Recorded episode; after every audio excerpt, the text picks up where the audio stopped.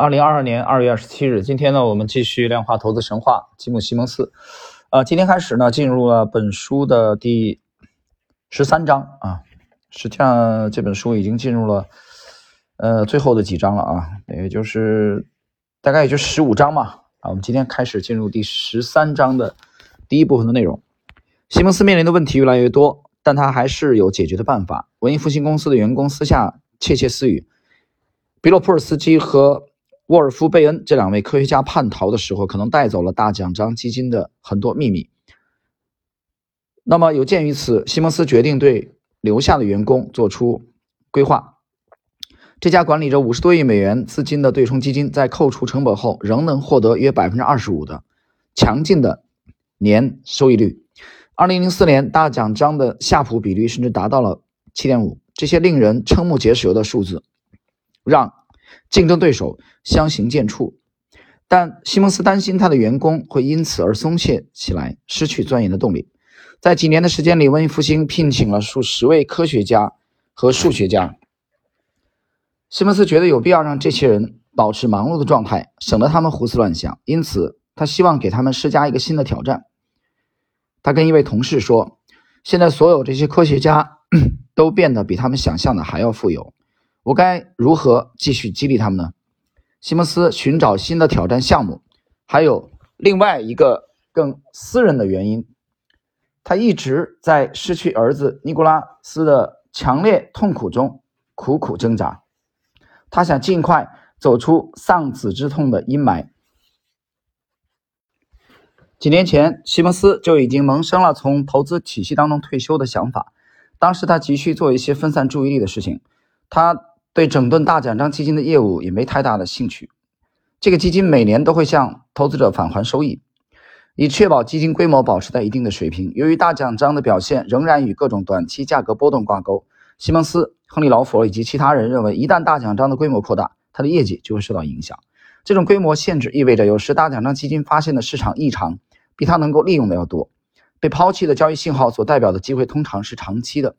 西蒙斯与他的团队对短期信号更有信心。部分原因是有更多的数据可以帮助他们确认这些信号的有效性。例如，单日频率的交易信号可以包含一年中每个交易日的数据点，而年度频率的信号仅取决于一个年度的数据点。尽管如此，研发人员仍坚信，如果他们有机会开发适用于长期投资的算法，那么他们的收益将更为可观。这让西蒙斯产生了一个想法：为什么不利用这些无关紧要的长期预测信号，成立一个新的对冲基金呢？他意识到，由于新基金无法利用更可靠的短期交易信号，其回报率可能不如大奖章基金。但这支基金可管理的规模容量可能远超大奖章，因为一个长期持有投资项目的大型基金不会产生规模类似的短线交易基金那样多的交易成本。做长期交易也可以防止新基金蚕食大奖章的收益。西蒙斯认为，研究并推出新的对冲基金将成为激励公司员工的新挑战。这个想法还有一个额外的好处。他在考虑为文艺复兴公司找个买家，也许他无需出售整个公司，只是卖出公司的一部分。西蒙斯已经接近七十岁高龄，他认为出售公司的部分股权是个不错的主意。虽然他还不想告诉任何人，一个能从佣金和收益中产生可靠且可持续的巨型对冲基金对潜在的买家将具有特别的吸引力。一些文艺复兴公司的员工不明白西蒙斯此举的意义何在。这可能会干扰他们的工作，导致一群爱指手画脚的投资者在走廊里闲逛。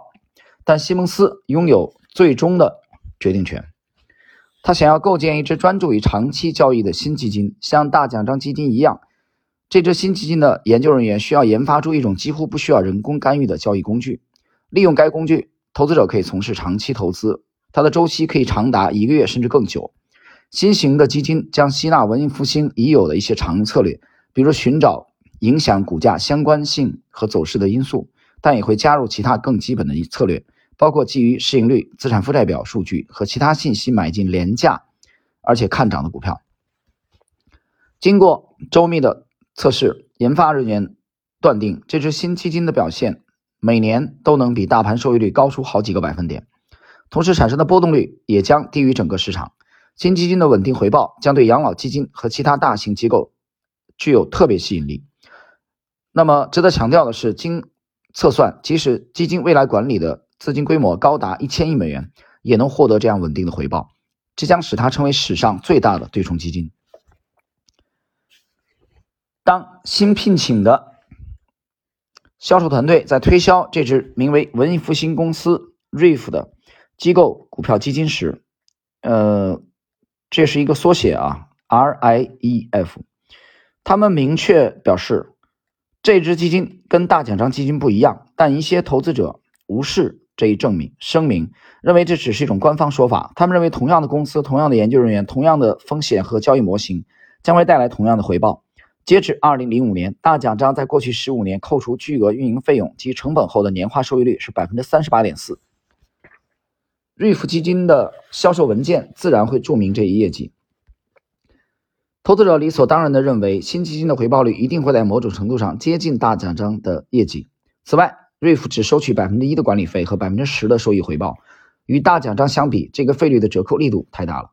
瑞福于二零零五年夏天开始交易，一年后，这支新基金的收益率已经比大盘高出好几个百分点。投资者们开始排队排队认购，很快，这些投资者向瑞福基金投入了一百四十亿美元。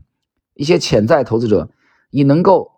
与拥有神奇交易能力的明星投资者西蒙斯和其神秘员工的会面而感到荣幸。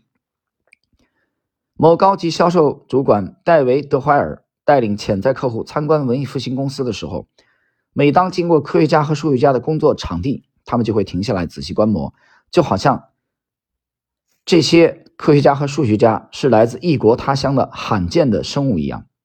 在那个会议室里，我们的科学家正在检测他们最新的预测信号。哦，这就是同行之间做关键性的审查论证的地方。哦，在那里，西蒙斯与高管们会面，制定战略。哇！即使访客经过厨房，看到偶尔有工作人员在那里烤百吉圈面包或吃松饼，也都感到兴奋不已，但也招致了不习惯被外人盯着看的工作人员的警觉。好了，各位，今天的第十三章的开篇的啊，第一部分的内容就是这个新的一个立足于这个长期投资策略的呃相对长期投资策略的呃瑞福基金的成立的内容，就到这里。